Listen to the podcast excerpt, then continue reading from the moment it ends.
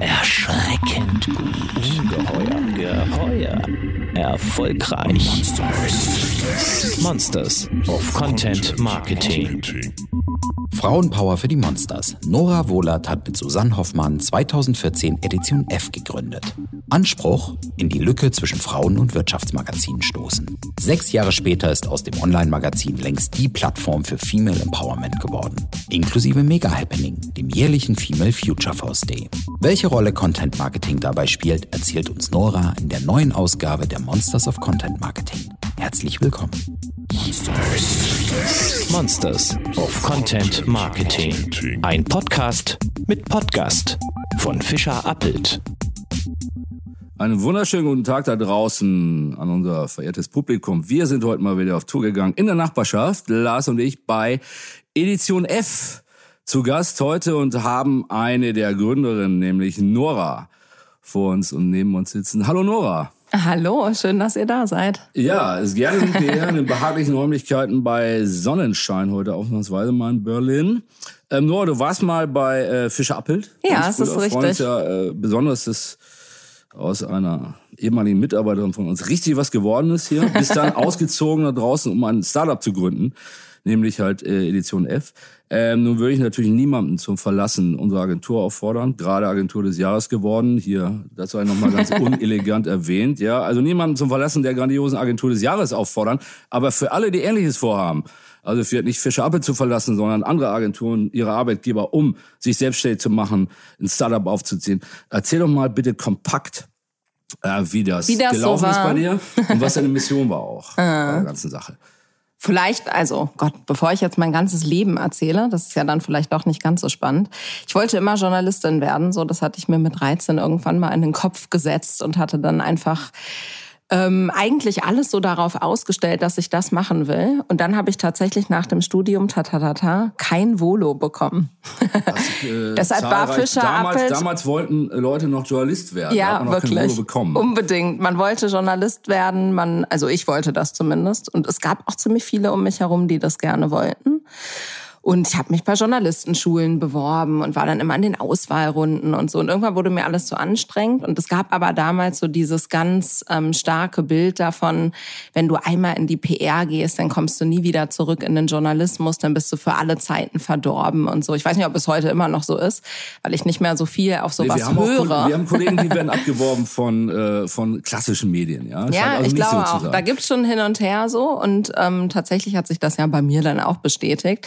Tatsächlich war Fischer Appelt also damals Plan B für mich, weil ich dann gesagt habe, okay, wäre vielleicht auch ganz spannend. Ich interessiere mich ja eigentlich auch ein bisschen vielfältiger und finde auch diesen Beratungsaspekt gut und so. Und dann habe ich tatsächlich angefangen im Volo in der Redaktion von Fischer Appelt und ähm, habe das durchgezogen.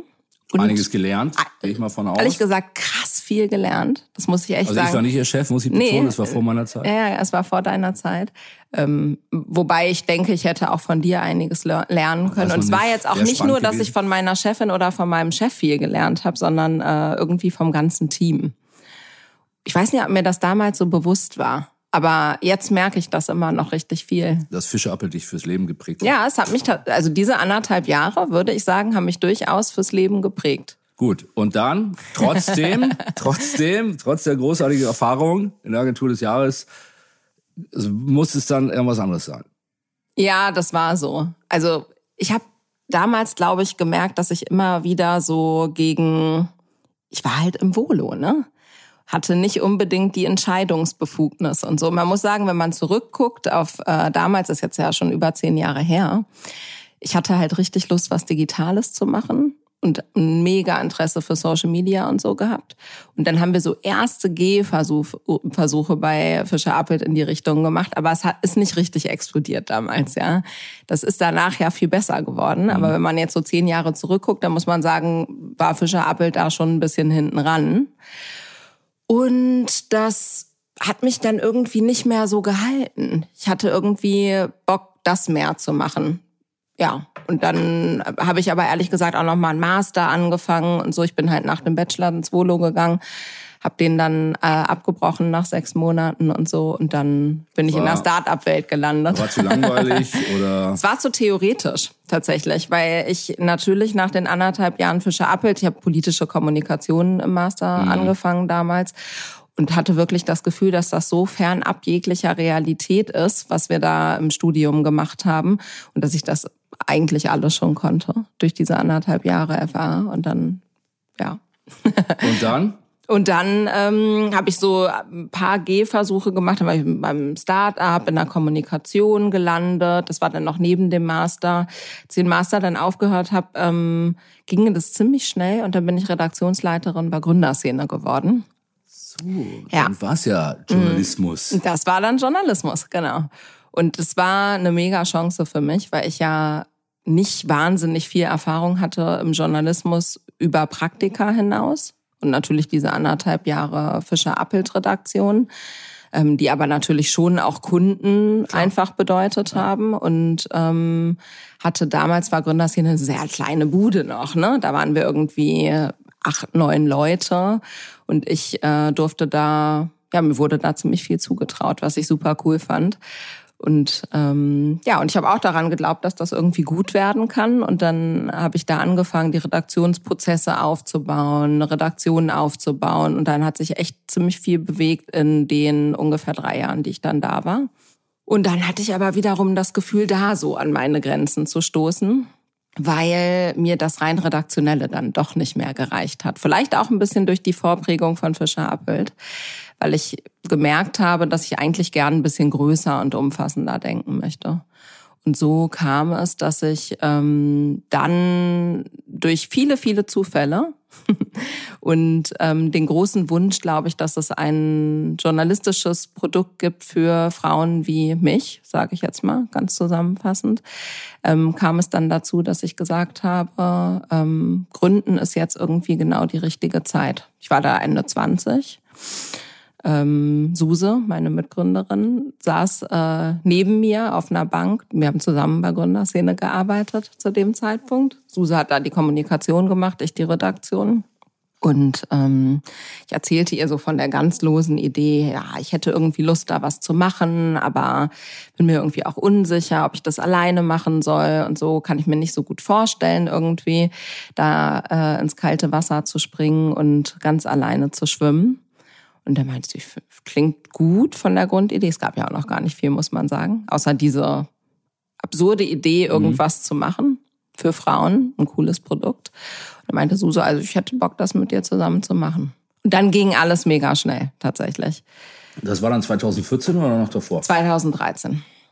Genau, also 2013 im Mai, Juni war das ungefähr. Das, bei Gründerszene zeichnete sich der Verkauf an Axel Springer mhm. ab. Ähm, deshalb war klar, ich hatte immer mal wieder mit Marc, meinem damaligen äh, Chef, darüber gesprochen, ob wir sowas mal unter dem Dach von Vertical Media machen. Das war das damalige Dach von Gründerszene. Mhm. Und dann war aber klar, es wird eine sehr starke Fokussierung auf die Marke Gründerszene geben mit dem Verkauf an Axel Springer. Und diese Option gab es eben nicht mehr. So dass ich dann sehr stark ins Denken gekommen bin. Möchte ich jetzt wirklich hier noch weiter Redaktionsleiterin sein? Ist es das, was ich irgendwie jeden Tag Finanzierungsrunden, Exits, Gründergeschichten und so weiter und so fort? Oder gehe ich jetzt den nächsten Schritt? Unternehmerin. Ja, Unternehmerin. Mhm. Ähm, was war die Miss Mission war so, dass ihr das Thema Frauen äh, eigentlich besetzt habt, weil ihr da auch so eine Businessmöglichkeit gesehen habt oder ein Alleinstellungsmerkmal oder war es dann doch ein Anliegen einfach? Oder wie, wie kann man das zusammenfassen? Mhm. Also ich glaube, ganz ohne eine Business-Idee zu sehen, sollte man vermeintlich nicht mhm. gründen. Aber das stand auf jeden Fall nicht im Vordergrund. Ich glaube, was uns damals wirklich getrieben hat, dann auch diesen Schritt zu gehen, weil ich glaube, Ideen hat man immer viele und das kannte ich auch von mir von der, aus der Zeit davor. Ich hatte immer schon viele Ideen.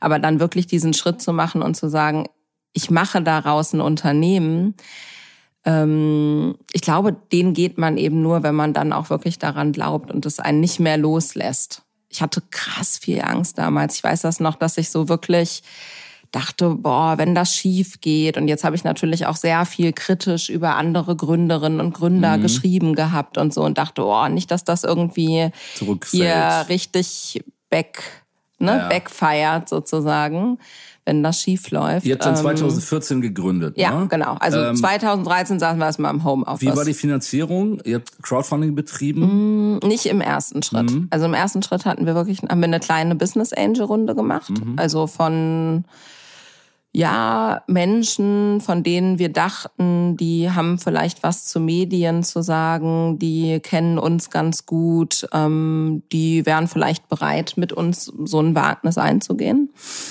Ähm, da war dann dabei irgendwie eine Tina Kulo von Facebook, ähm, Simon Schäfer, der die Factory mitgemacht hat, hat investiert. Kamen euch da die Gründerszene Kontakte, die ihr in der Zeit gesammelt habt?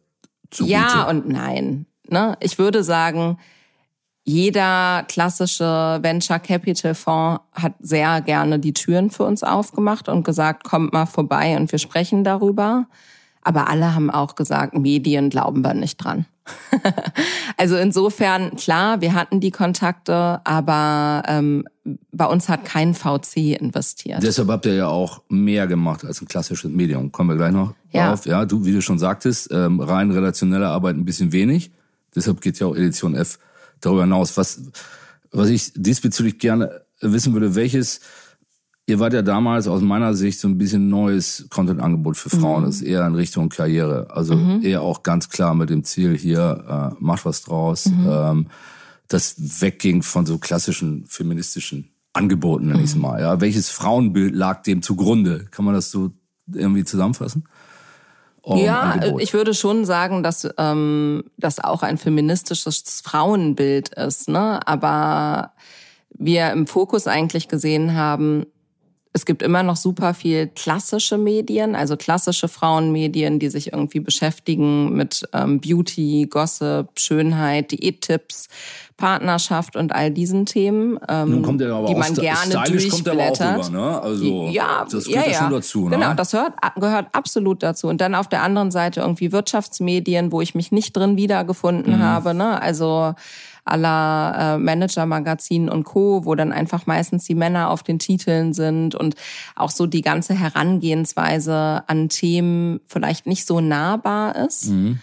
Ähm, und wir hatten das Gefühl, es muss irgendwie ein Format dazwischen geben was das alles vereint und was eben auch nicht ausschließt. Ne? Also wir wollen weder Männer ausschließen, noch wollen wir ausschließen, dass feministische Frauen gerne auch irgendwie sich schön anziehen und sich für Reisen interessieren und keine Ahnung was. Wir wollten das gerne verbinden.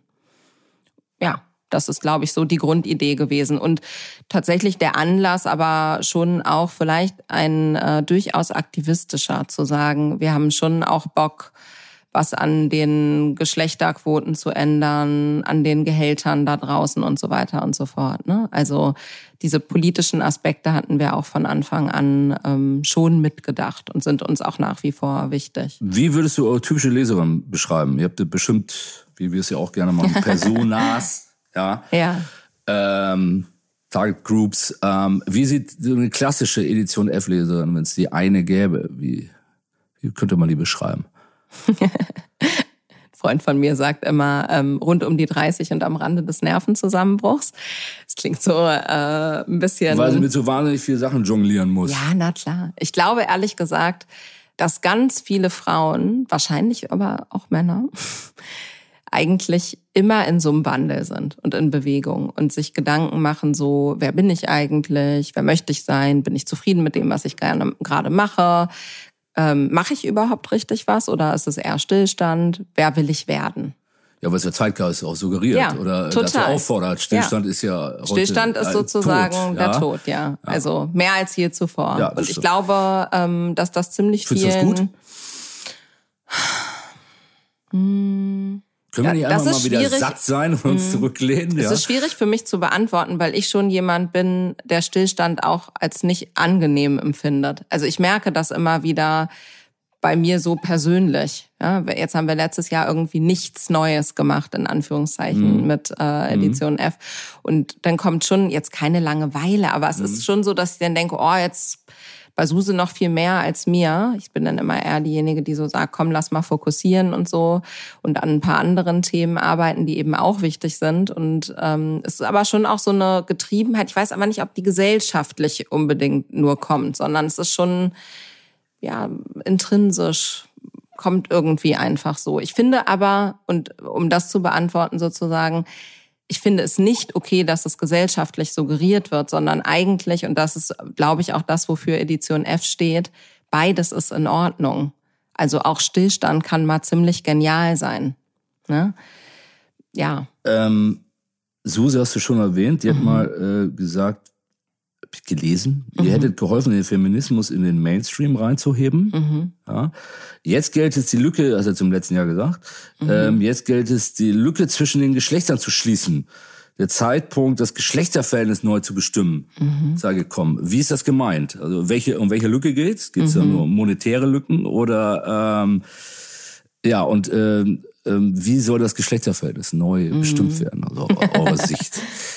Es geht gar nicht nur um Geschlechter, glaube ich, sondern um Diversität auch in vielfältigerer Art und Weise, würde ich sagen. Ne? Und die Lücken sind schon vielfältiger. Es gibt nicht die eine Lücke. Sicherlich haben wir immer noch eine Lücke im Gehalt, aber wir haben auch eine riesige Lücke, wenn es darum geht, wer nimmt eigentlich Elternzeit. Und ich, ich glaube auch, ähm, bei wem ist die Elternzeit anerkannter? Also ich glaube, dass ähm, Väter viel mehr in ihren Unternehmen noch dagegen kämpfen, sozusagen länger mal als zwei Monate Elternzeit zu nehmen. Weil das ist super gelernt. Ne? Also zwei Monate ist so der Klassiker. Weil wenn ja. man sich die Zahlen anguckt, klar gibt's da draußen auch ein paar Papas, die sagen, geil, ich übernehme hier die zwölf Monate oder wir machen 50-50, ich nehme sieben, meine Frau nimmt auch sieben. Aber in den allermeisten Fällen ist das einfach noch der Klassiker. Da gibt's wahnsinnig viel zu tun, sind aber auch so Themen wie das Ehegattensplitting. Wie kann sowas überhaupt sein, dass irgendwie ein kinderloses, äh, verheiratetes Paar äh, mehr Steuervorteile hat als ein mhm. alleinerziehender Vater oder eine alleinerziehende Mutter? Und so welche Themen, da gibt's echt noch ziemlich viel zu tun. Würdest du sagen, dass Sie da seit in der Zeit eures Bestehens, ohne dass sich jetzt mhm. den, den Einfluss von Edition F äh, mhm überbetonen würde ja. auf die gesellschaftliche Entwicklung, aber sagen wir mal in der Zeit eures Bestehens, was ja jetzt gut, gut fünf Jahre sind, ja. ähm, was getan hat bei diesen Themen? Ja, aber nicht genug.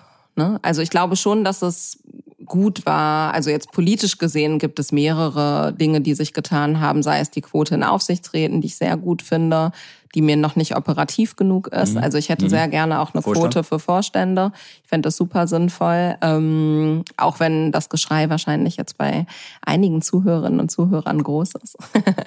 ich ähm, glaube, dass die Ehe für alle ein super wichtiger Step war, ähm, der aber auch vielleicht noch nicht weit genug gedacht ist. Ähm, ich glaube, dass so Themen wie Gehaltstransparenz sehr gut sind, das aber auch noch nicht weit genug greift tatsächlich. Ich weiß aber auch aus persönlicher Erfahrung mit Edition F, dass das Thema nicht einfach ist. Also man muss das vorbereiten und auch Step by Step angehen. Das kann man nicht jetzt von einem Tag auf den anderen machen muss man auch äh, das Team ein bisschen mitnehmen auf diesem Weg. Und so welche Themen finde ich schon gut. Und, und das hat Suse damit gemeint, als sie gesagt hat, wir haben geholfen, den Feminismus in den Mainstream zu tragen.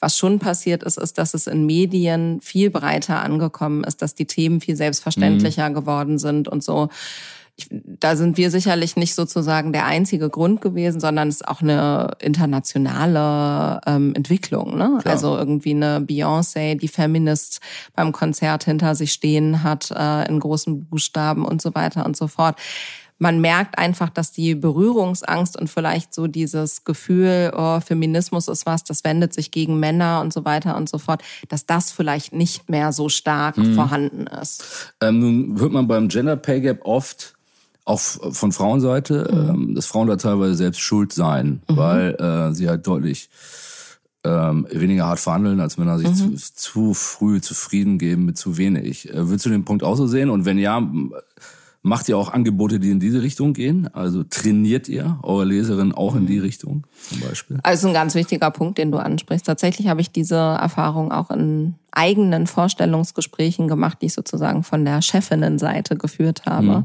dass viele Frauen in Gespräche reingehen und sowas sagen wie, ich hätte gerne zwischen ähm, 35 und 45.000 Euro.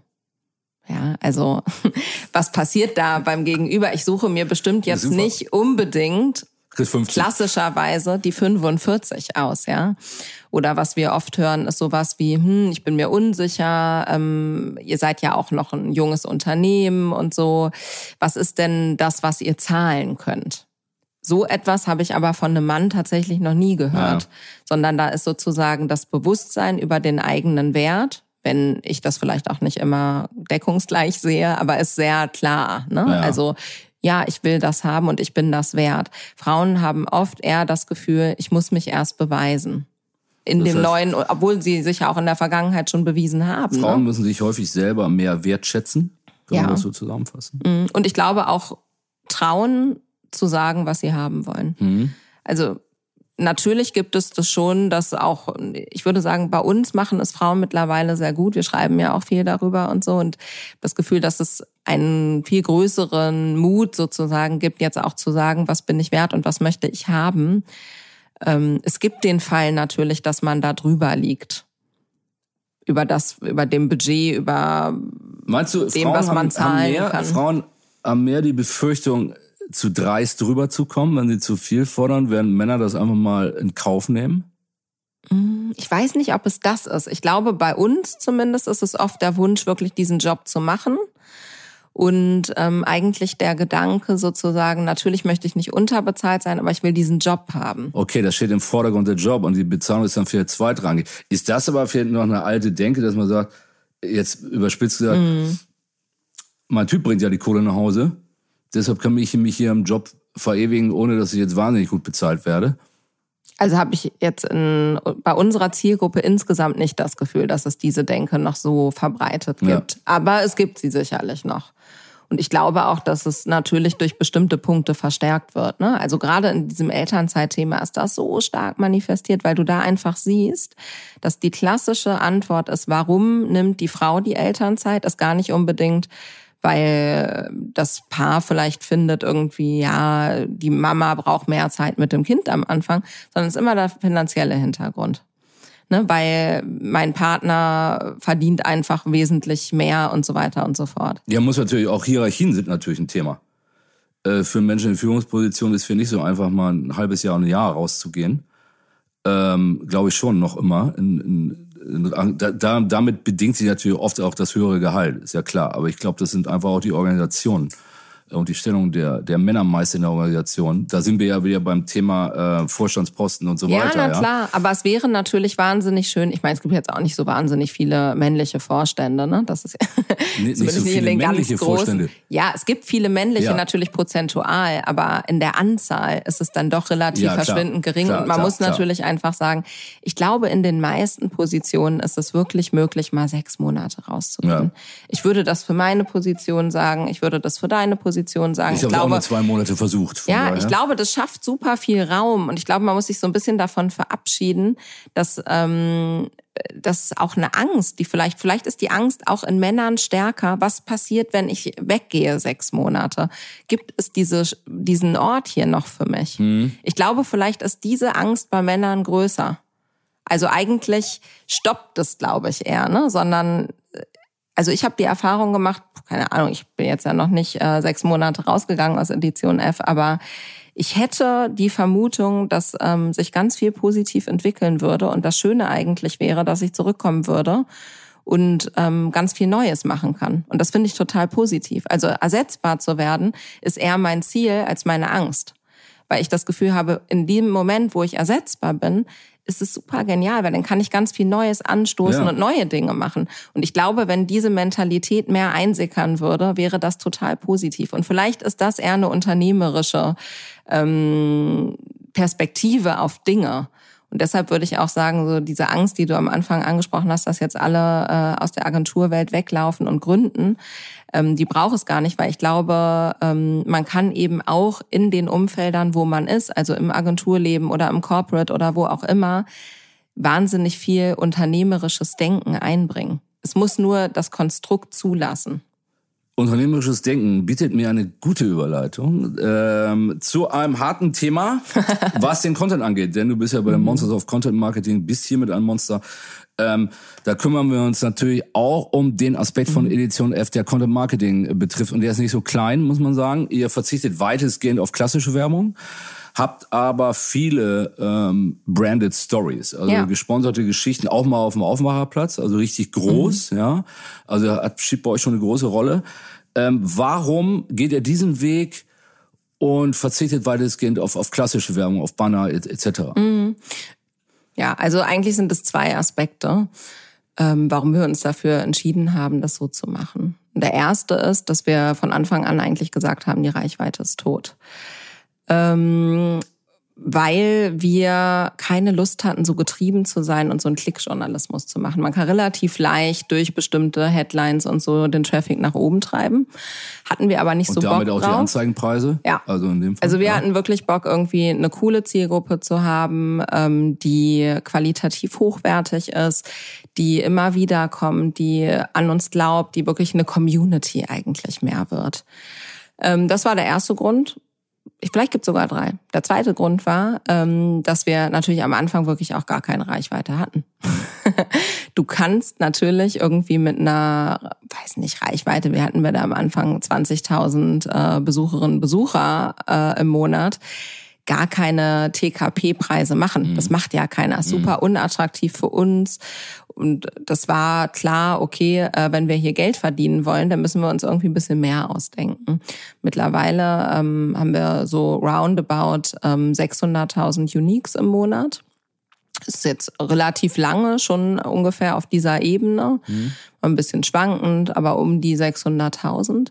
Und ähm, die Sache ist, dass wir mit Branded Content einfach auch einen stärkeren Mehrwert haben für den Kunden, glauben wir, für die Leserinnen, den Leser und auch für uns. Ähm, nun sind natürlich aber auch solche Stories ja auch auf Klicks angewiesen. Da ja, werdet ihr ja klar. auch ähm, KPIs Ja. gerne hinterlegen. Also eine gewisse ähm, Klickstärke brauche ich natürlich dann auf die Ja, Themen auf auch, jeden ne? Fall. Also wir geben tatsächlich keine Garantien. Wir sagen immer, ähm, umso mehr Freiheit ihr uns lasst und umso, be- umso besser wird die Geschichte, weil wir produzieren die ja auch in-house. Ne? Also Mit eurem Studio nennt sich das. Genau, dann, richtig, ne? so nennen wir das.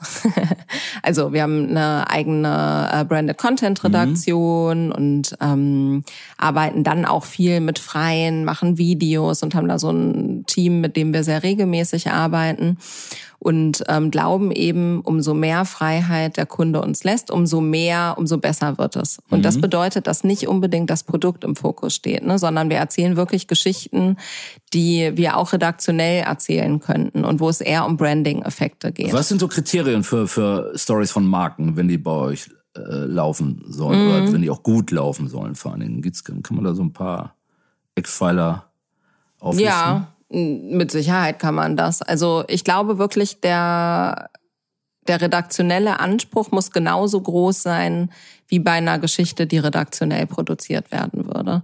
Das Geile ist nur, dass natürlich meistens noch ein bisschen mehr Budget da ist und man dann eigentlich noch schönere Sachen machen kann. Mhm. Das heißt, ne? du hast auch von den Formaten her eine Von den Formaten her, genau. Also wir versuchen wirklich, ähm, Text machen wir natürlich auch nach wie vor. Am allerliebsten machen wir aber wirklich umfassende Geschichten. Also die eher kampagnenhaft gedacht werden, die Social Media verbinden mit Video, mit, ähm, mit Text, mit irgendwie schönen Spielereien. Man auch so ein bisschen zum Beispiel aus der New York Times kennt, ne? so wirklich schöne Landing-Pages, die unterschiedliche Formate zusammenbringen und so welche Sachen. Und dann muss man sich einfach angucken, ähm, ja, also wie ist das Produkt, hier ist der Kunde. Natürlich muss das auch eine Rolle spielen, das ist ganz klar. Aber was kann man dazu erzählen, was Leuten Lust macht, sich, das, sich genauer damit zu beschäftigen? Welche Mehrwerte können wir generieren und so weiter und so fort. Wie wichtig ist Instagram dabei? Super wichtig, ja. Ist das schon äh, vom, vom, von der Bedeutung her gleichbedeutend mit, mit eurer Homepage? Oder? Ja, ich würde schon sagen, ja. Also wir sind ein bisschen auch weggegangen insgesamt davon zu sagen, nur sozusagen äh, die Home zählt, ne? sondern es sind wirklich alle Kanäle, die da eine Rolle spielen. Weshalb auch Content natürlich sehr kanalspezifisch aufbereitet werden muss.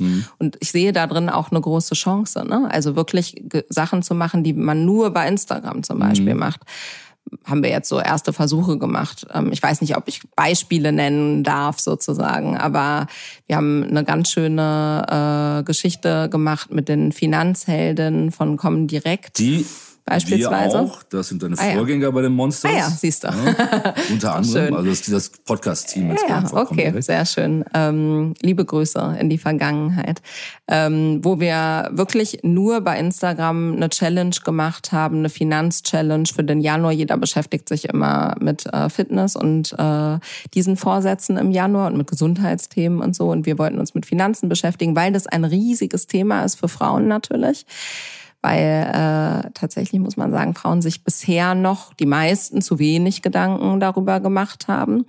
Und ähm, das kam mega gut an zum Beispiel. Und es war wirklich eine Instagram-Only-Geschichte, die wir gemacht haben. Oder im letzten Jahr, wenn du Was ja super... interessant ist, weil wir klassisch kennen wir Instagram als, als großen, als visuellen Kanal. Mhm. Ja. Ja. wo man tolle Markensachen Ja. präsentieren kann natürlich. Ähm, dass da Finanzgeschichten auch Mhm. stark laufen, ist ja wie ein neuer Aspekt auch für, auch für Instagram, oder? Also, Ja, total. Ich glaube, dass aber auch die Tendenz äh, stark, äh, wir nennen es so schön, in die Sinfluencer-Richtung geht. Also wirklich Menschen sozusagen bei Instagram, die einen Mehrwert haben über den, äh, sage ich mal, Mode und Beauty und visuellen Aspekt hinaus. Das ist in den letzten Jahren noch nicht so stark gewesen, aber es kommt immer mehr.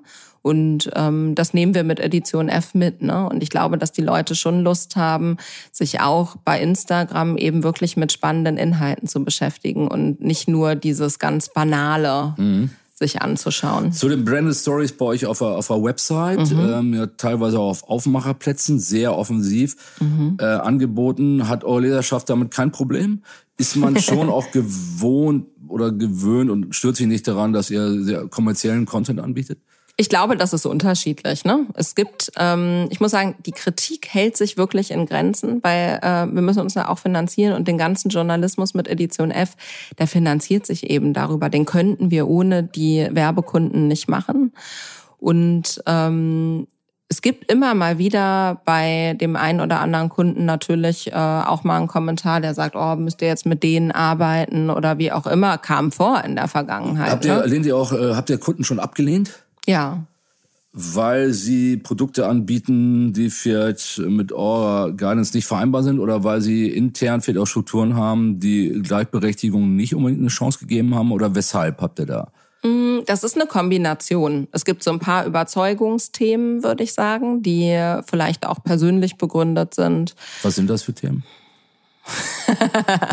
Uh, zum Beispiel würde ich sagen, ich bin Pazifistin. Ich, deshalb haben wir nicht mit der Bundeswehr Also, ich zusammengearbeitet. wollte fragen, Rheinmetall Ja. hat doch noch kein, äh, keine Be Okay, Begierde gehabt, bei euch zu erscheinen, Das oder? wäre jetzt aber tatsächlich auch natürlich Ja. ausgeschlossen. Ne? Wir haben äh, so welche Sachen sind. Das sind jetzt relativ wenige. Man muss einfach sagen, es- man muss immer abwägen. Ne? Also auch aktuelle Themen spielen da durchaus eine Rolle irgendwie.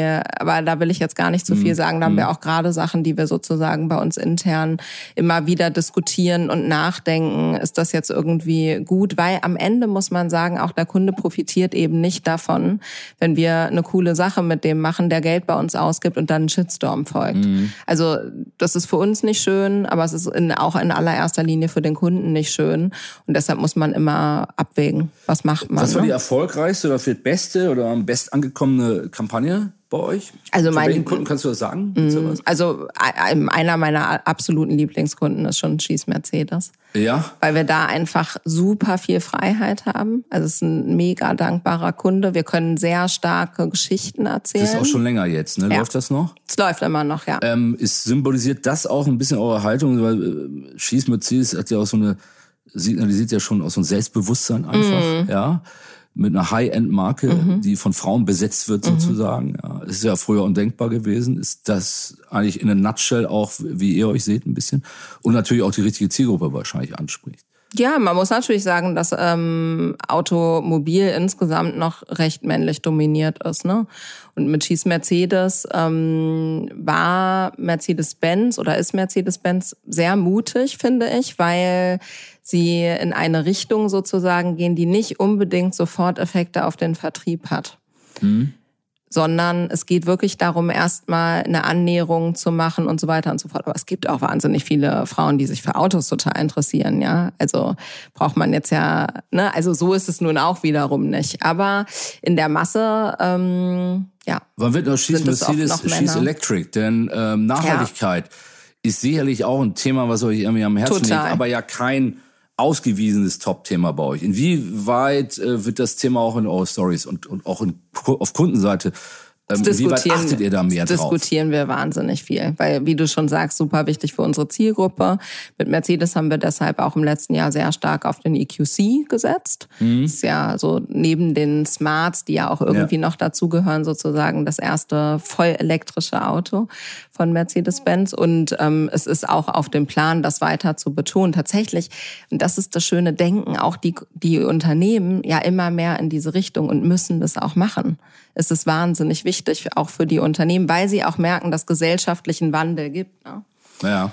Insofern, ähm, ja, das diskutieren wir mit allen sehr viel. Ne? Also wenn wir jetzt zum Beispiel mit Modekunden äh, sprechen, also jetzt nicht äh, genau benennen, aber der ähm, sowohl Marken beispielsweise hat, die nachhaltig sind, als auch Marken, die es nicht sind, dann würden wir immer eine Kombination empfehlen, weil ich glaube, dass das auch so das realistische mhm. Kaufverhalten der meisten Menschen ist, auch von mir. Ich achte wahnsinnig auf Qualität, ähm, ich kaufe viel weniger und viel bewusster ein, wenn es um Mode geht und kaufe mir auch sehr gerne nachhaltige Mode, aber nicht ausschließlich. Ne? Mhm. Also es ist eine mhm. Kombination und ich glaube, dass das auch so ein bisschen die Haltung sein muss. Also nicht jeder kann jetzt nicht mehr fliegen, nicht mehr Auto fahren, nur noch nachhaltig irgendwie äh, sich ernähren und kaufen ähm, und so weiter und so fort. Also ich glaube, dass das nicht unbedingt den richtigen Effekt hat. Aber jeder sollte anfangen, darüber nachzudenken, was kann ich persönlich tun mhm. und was kann mein Beitrag sein.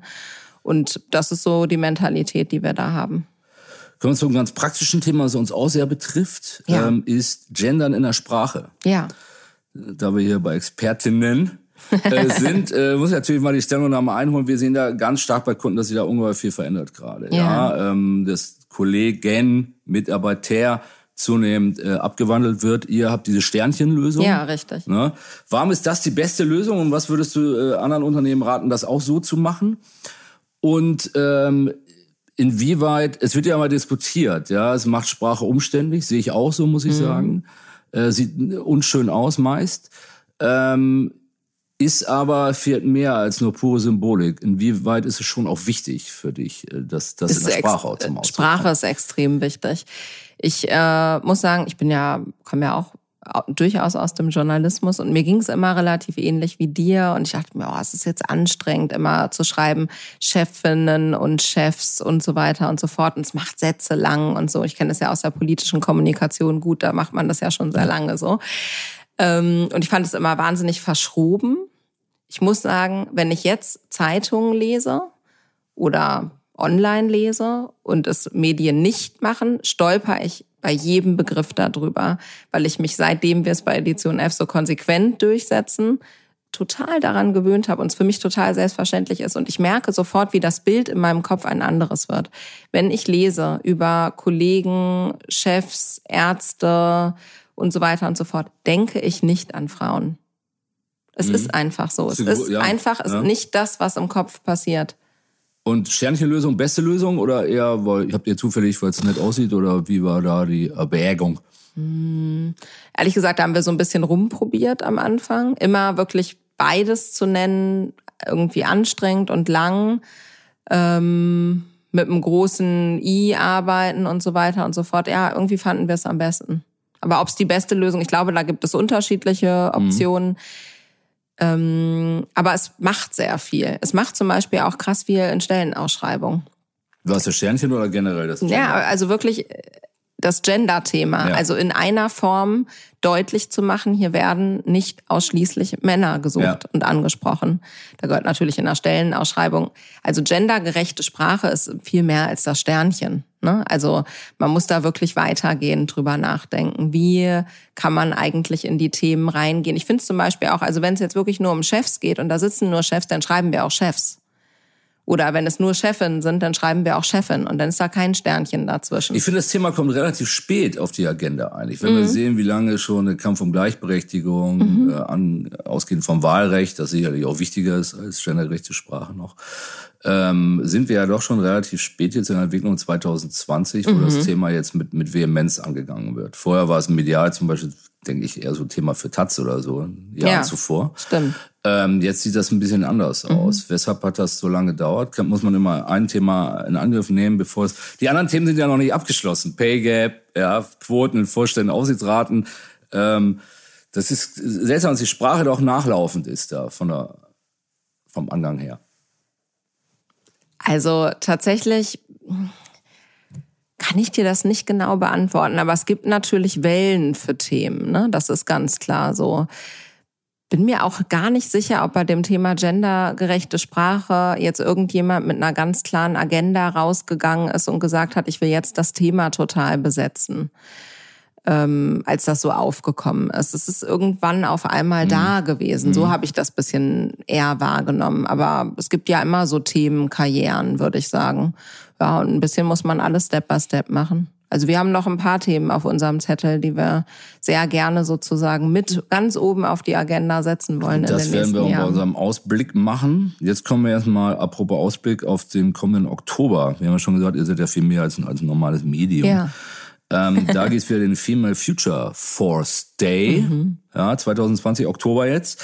Ähm, kannst du mal beschreiben für alle, die den äh, FFF Day noch nicht kennen, äh, was die Teilnehmerin da erwartet? Worum ja. geht's da? Ist unser großes Konferenzformat von dem wir eigentlich schon immer geträumt haben, aus dem ganz einfachen Grund. Aber jetzt schon mehrmals gemacht jetzt. Ja, ne? zu, wir machen es zum dritten Mal in mhm. diesem Jahr, genau. Es wird der dritte Female Future Force Day sein.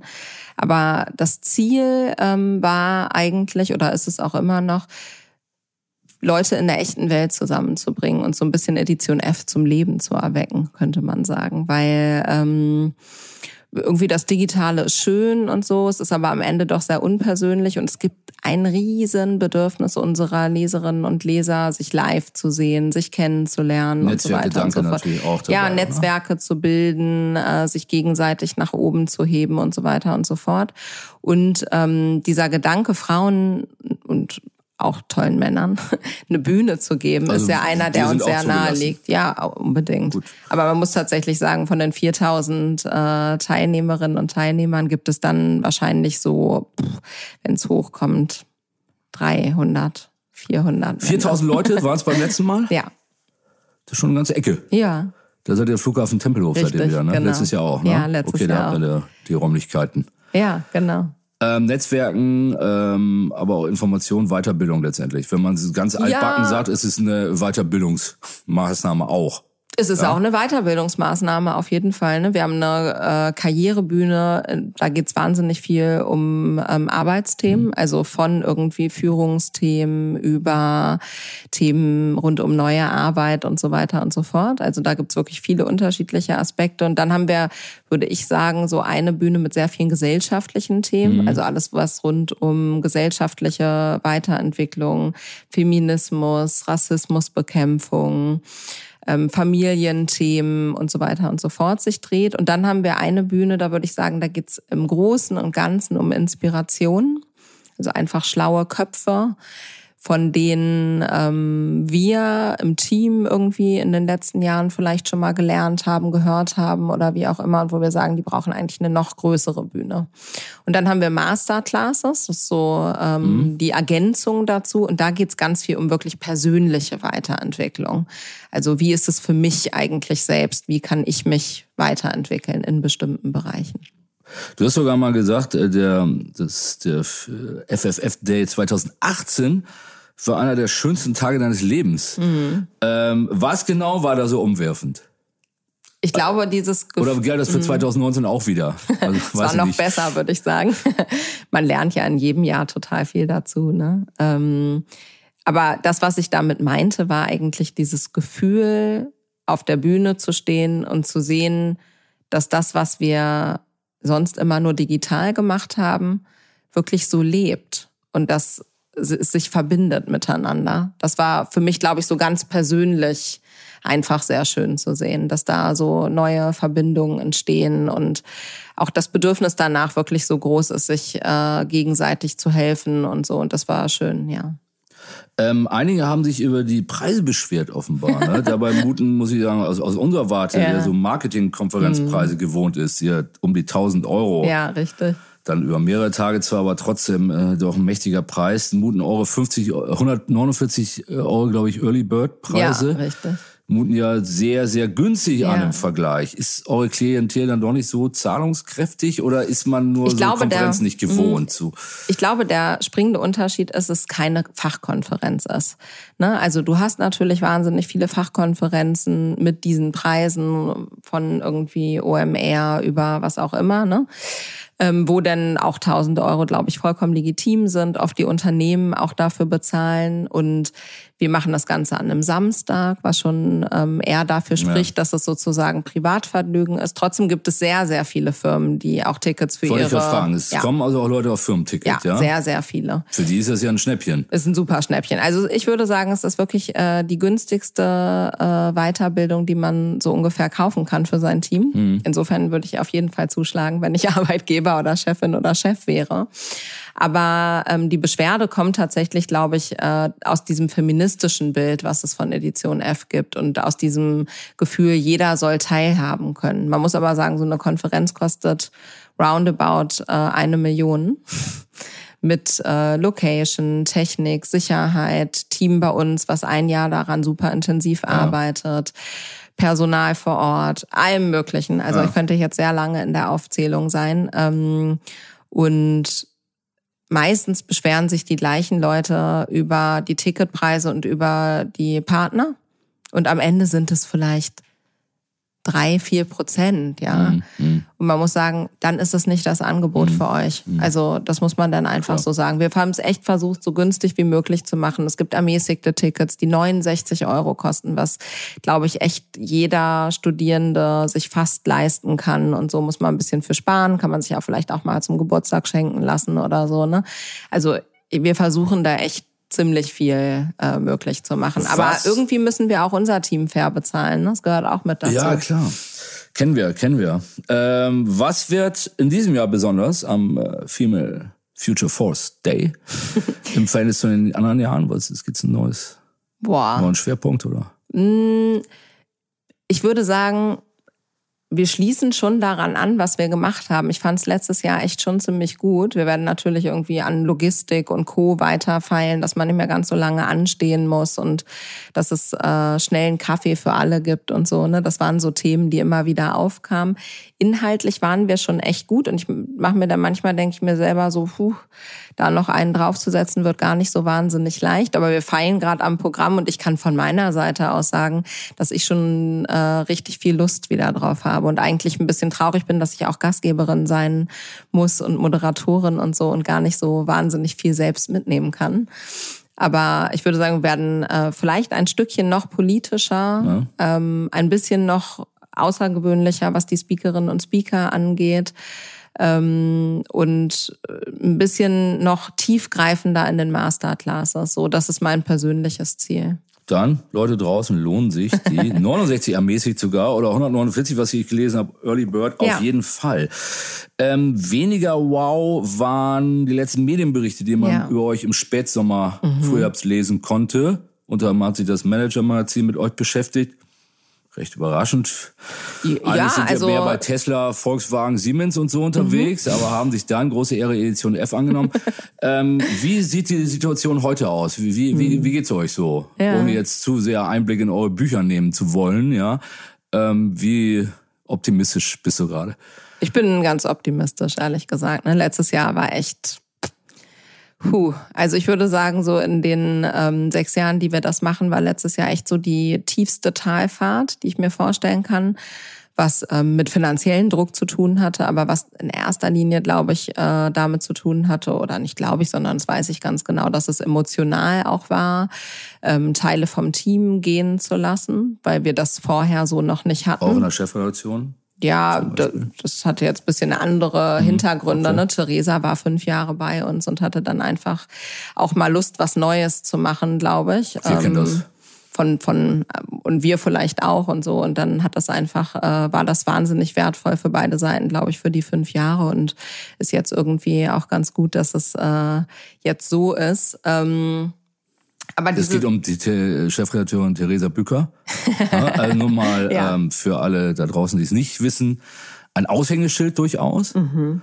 Ähm, braucht ihr da, um mal kurz einzuhaken, ähm, müsst ihr das durch ein anderes Aushängeschild ja, äh, ersetzen? Da, ist schon da, da, kommt bald eins, ja. Gut, kannst du schon sagen, wer oder? Nee, äh, ah, okay, wir sind gespannt. Okay. Genau. Aber, Aber im März wird jemand Neues kommen. Ja, Schild. Ähm, Genau. Schön. Und äh, auf jeden Fall das Team verstärken und so. Und redaktionell, glaube ich, äh, dann in der Zukunft auch wieder mehr für Schlagzeilen sorgen. Ne? Weil das ist uns einfach wichtig, dass mhm. wir da unser Profil weiterentwickeln und dass wir wieder stärker Themen mit auf die Agenda setzen. So, das ist da der Plan. Aber wenn es jetzt um letztes Jahr und diese mhm. Talfahrt geht, dann war es wirklich dieses emotionale Thema, dass sich das Team durcheinander gewürfelt hat.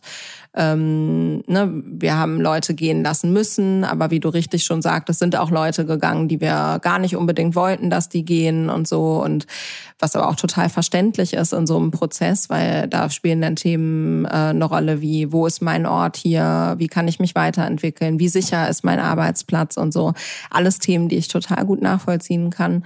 Und ähm, das Härteste war, dass auch Suse und ich, also Suse, meine Mitgründerin, die äh, nicht gerade dabei ist, die, ähm, ja, wir haben echt auch selber so eine Stillstandphase gehabt. Haben wir ja vorhin schon drüber gesprochen. Und zwar so eine Stillstandphase, wo wir ähm, selber gar nicht so richtig wussten, wie es weitergeht. Also wofür machen wir das eigentlich alles? Und wir, wir und das Team, wir arbeiten so hart an was und wir wollen echt was bewegen. Und ähm, irgendwie funktioniert das gar nicht so, wie wir uns das wünschen. Und ähm, so ein Geschäftsmodell einzustellen, was uns vielleicht zwei Jahre vorher echt den Arsch gerettet hat, war auch nicht so leicht. Ne? Die, du sprichst mhm. von der Online-Akademie. Ja, ich spreche von der Online-Akademie, die jetzt zum 31.03. diesen Jahres auslaufen wird, ähm, die man schon lange jetzt nicht mehr kaufen kann sozusagen. Es sind nur noch die äh, Nutzerinnen und Nutzer drin, die das schon vorher erworben hatten. Und ähm, das war auch super schwer, weil wir haben alle so viel Gehirnschmalz und Liebe und Leidenschaft da reingesteckt. Und eigentlich glaube ich auch nach wie vor total an dieses Weiterbildungsthema.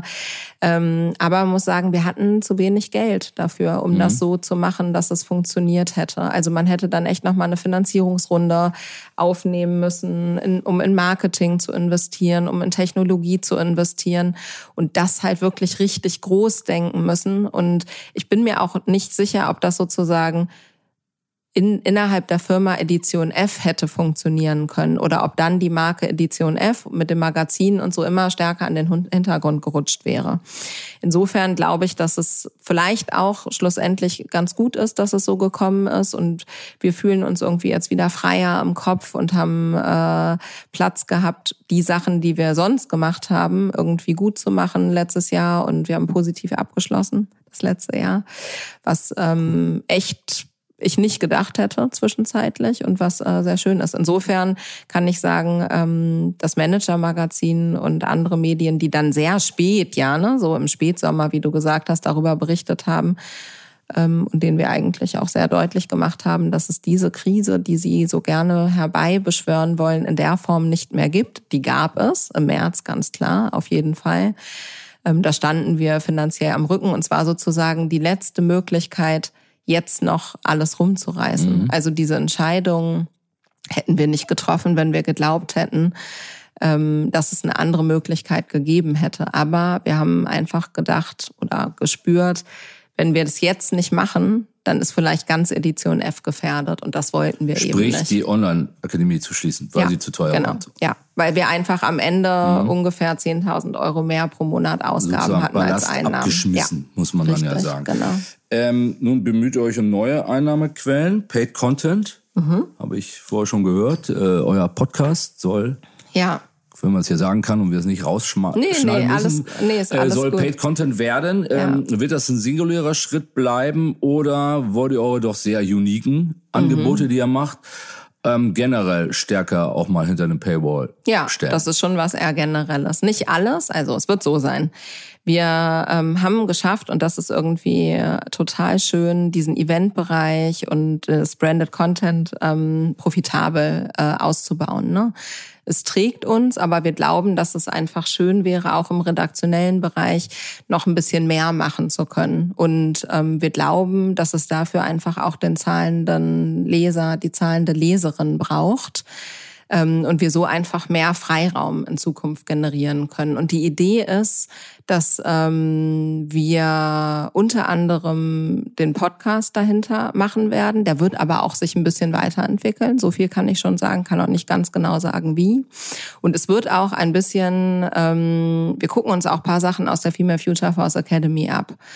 Ne? Ähm, also wir haben uns sehr stark gefragt, was ist das, wofür wir glauben, dass äh, die Leserinnen und Leser eine Bereitschaft mitbringen zu zahlen.